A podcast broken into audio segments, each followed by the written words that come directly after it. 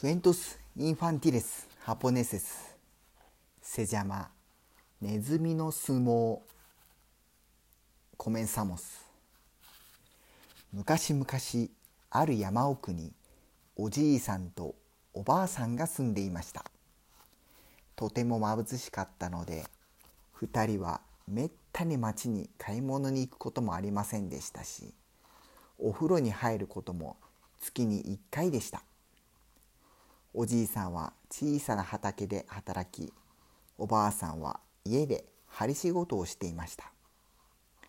ある日おじいさんが焚き火を集めて山に行くと何か聞き慣れない音がするので木の陰から覗いてみると2匹のネズミが相撲の稽古をしているのでありませんか。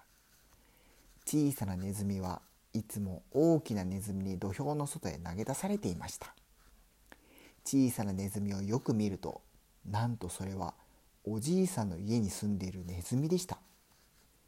家に帰るとおじいさんは見たことをおばあさんに話すと「まあネズミが相撲をしてたんかい」とおばあさんおばあさん大きなネズミは長者さんたちので小さいネズミはうちのじゃおじいさん小さなネズミがかわいそうじゃの餅をこしらえて食べさせましょう。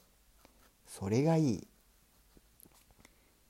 おばあさんは正月用のもち米を洗って蒸して臼の中に入れおじいさんが木で餅をつきおばあさんが餅を手早く素早くひっくり返しました。それが済むとおばあさんは餅の手頃な大きさに千切りしお盆に並べ棚に乗せました。さあ小ネズミさん好きなだけお餅を食べて大ネズミを任しておくれ。とおばあさん。その晩小さく小ネズミは棚の餅の見つけ食べました。うまいな。こんなにおいしいもの食べたことないな。と小ネズミが言うと次から次へと食べてとうとう全部食べてしまいました。次の日おじいさんはネズミの相撲を見に山に出かけました。1回戦大ネズミ押し出しの勝ち。2回戦小ネズミ投げ落としの勝ち。3回戦大ネズミ釣り出しの勝ち。4回戦小ネズミ押し出しの勝ち。おじいさんはとても満足そうでした。ネズミは何回も稽古して疲れて木の下で座り込みました。小ネズミくんたった一日でどうやってそんなに強くなったんだい？と大ネズミおじいさんとおばあさんがこしらえてくれた餅を食べたんだ。と小ネズミ僕もその餅を食べたいな。君の家に行っていいかい？うちはとても貧乏なんだ。お金を持ってきたら食べられるよ。おばあさんはおじいさんが帰ってくると早速尋ねました。今日の相撲はどうだった？いい取り組みだったよ。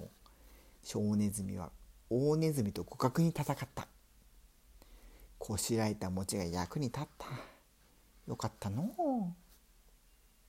ところで大ネズミもおばあちゃんの餅が食べたいそうじゃ。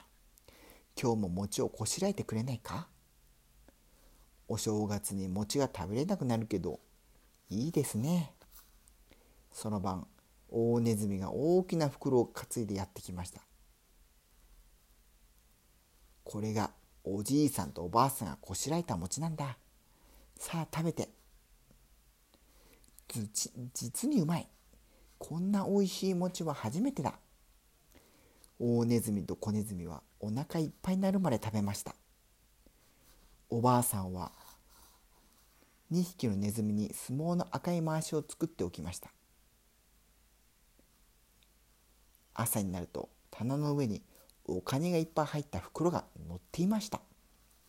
おじいさんとおばあさんは小さな新年を迎え町に買い物に出かけ毎日お風呂に入りました。おしまい。